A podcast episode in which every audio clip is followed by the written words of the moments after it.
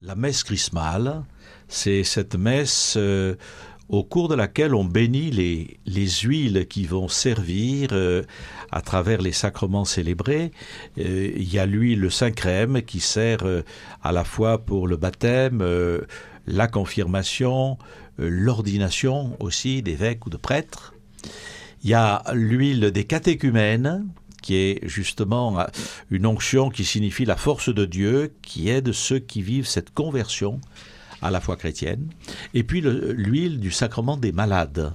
Voilà, qui signifie la tendresse de Dieu euh, auprès de ceux qui vivent un moment difficile. C'est pour cette messe que l'ensemble des prêtres est, réuni. Voilà, donc euh, autrefois la, la, messe chrismale avait lieu le jeudi, le jeudi saint matin, mais c'est vrai que euh, de nos jours, euh, nous avons voulu euh, que ce soit vraiment une messe qui s'ouvre à l'ensemble de l'Église, à l'ensemble du peuple de Dieu. Donc il faut tenir compte des gens qui travaillent.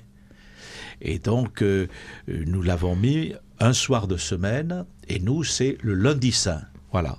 Mais nous avons gardé en même temps ce, je veux dire, ce souvenir qu'au cours de la messe chrismale, il y a le renouvellement de l'engagement des prêtres en particulier, mais aussi des diacres, par rapport à leur propre, ministère. Voilà. Donc ils renouvellent leur promesse de fidélité au Seigneur. Donc c'est un peu une, fête aussi pour les prêtres tout particulièrement. Et donc on a souhaité que ce soit aussi une journée de rencontre pour les prêtres. Donc il y a un temps de prière où on va fêter les, les jubilaires, c'est-à-dire les prêtres qui fêtent cette année leurs 60 ans de sacerdoce, 50 ans, 25 ans de sacerdoce. Voilà. Euh, c'est il y a aussi un bon repas que l'on fait ensemble, un repas de fête qu'on essaie de soigner. Et puis il y a un temps de rencontre. Il y a un temps de rencontre en début d'après-midi, avant d'aller après à la messe chrismale à la cathédrale. Et cette année, ce sera davantage sur euh, l'information sur le synode diocésain qui est lancé. Pour que les prêtres s'approprient aussi Pour que les prêtres s'approprient cela.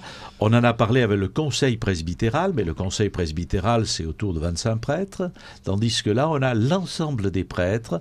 Et donc, euh, le secrétaire du conseil presbytéral, euh, le père Samuel Volta, un diacre aussi qui fait partie de l'équipe synodale, Vincent Perron, seront là et feront une présentation de la démarche synodale et du questionnaire qui va être donc distribué euh, le jour de Pâques euh, sur, le, sur le synode. Euh, un certain nombre de questions qui touchent la vie ecclésiale pour demander aux gens eux-mêmes qu'est-ce qu'ils en pensent, quels sont leurs souhaits, quelles sont leurs attentes, quels sont leurs désirs.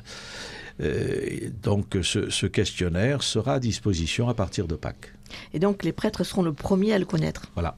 Alors, petite euh, aussi proposition ce jour-là, entre le temps d'échange sur le synode et la messe chrismale, pour ceux qui veulent, nous nous donnons aussi un rendez-vous au cimetière, donc de la Chartreuse, dans la mesure où nous avons donc euh, refait faire euh, complètement le caveau des prêtres. Alors il contient, euh, m'a-t-on dit, 614 prêtres sont inhumés dans ce caveau des prêtres depuis 1830-1829. C'est ça, oui, depuis le début, début du 19e C'est un lieu donc finalement euh, méconnu mais essentiel pour la mémoire du diocèse. Oui, tout à fait. Il y a à la fois évidemment des, prêtres qui ont vécu il y, a, il y, a, très longtemps par rapport à nous, mais il y a aussi tous ceux qui sont morts récemment et dont on garde le souvenir encore très vivant.